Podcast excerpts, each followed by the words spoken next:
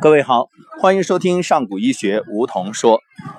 可能各位会觉得这会儿好像今天录音的环境那么嘈杂，没错，这是上古医学求真问道丽江游学，我们正在束河古镇，此刻呢准备出发前往拉市海。今天呢是活动的第二天，将要前往的是拉市海和紫云寺。呃，之所以节目录的时间。那么晚，是因为早晨一直没有找到一个安静的地方。那后来我想，既然找不到安静的地方，索性就闹一点吧。那就完全把自然声收进来。此刻迎着阳光，我们向前走。大家可能听到背景声里会有音乐声，其实那是一辆垃圾车，这也是丽江的特色。运垃圾的车呢会奏着音乐，这样呢它是让每一家每一户听到声音，就把。家里的垃圾运出来，放到垃圾车里，这样呢可以有效的来运送，也意味着避免大家乱扔垃圾，呃，以此呢保证整个古城的生态，保证古城的环境。不过我听到的却是另一种感受，垃圾车都可以奏着欢快的音乐，其实我们的养生不也是这样吗？你每天有那么多的垃圾，情绪上的、身体上的，为什么不快乐的把这些垃圾送走呢？其实，垃圾也是放错地方的宝贝，因为你如果换一个位置，会感觉到 它完全可以产生更大的价值嘛。所以你说什么是有用，什么是无用？所谓有用，只是用对了地方；那所谓无用呢？就是放错了地方，无论人事物都是这样。你看，这是一辆垃圾车给我的启示，给我的感受。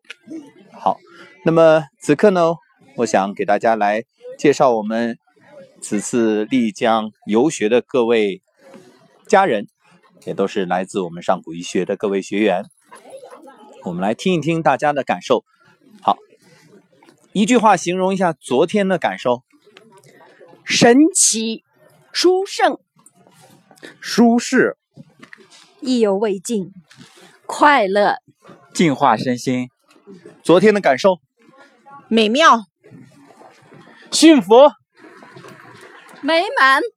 好，幸福、美满、美妙、殊胜，每个人的这种感受，其实都在传递着一种能量。你看，每一天你都在接收能量，无论身体还是情绪。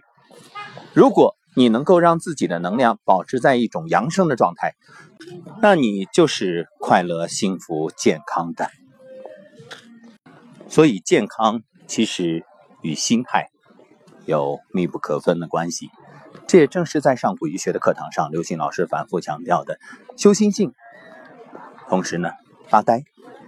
各位，如果你能学会发呆，那你真的就可以享受健康生活了。所以发呆正是把自己放空，心要空啊。我们说头脑要满，意味着你要有啊丰富的阅历，还有缜密的思维。但是心呢要空，让心放空，是你可以真正守住这种静定安然的状态。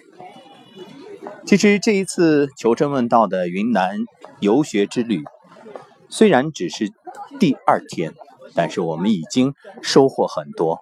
昨天刘星老师边走边说，啊，随意一处就能讲出很多与健康有关的知识。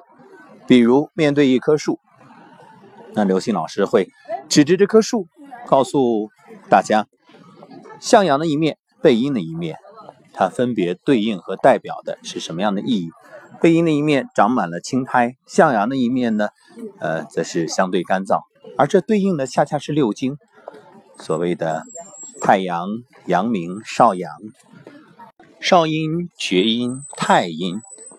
你看，由一棵树来变阴阳，那这可以寓意为不易。所谓不易呢？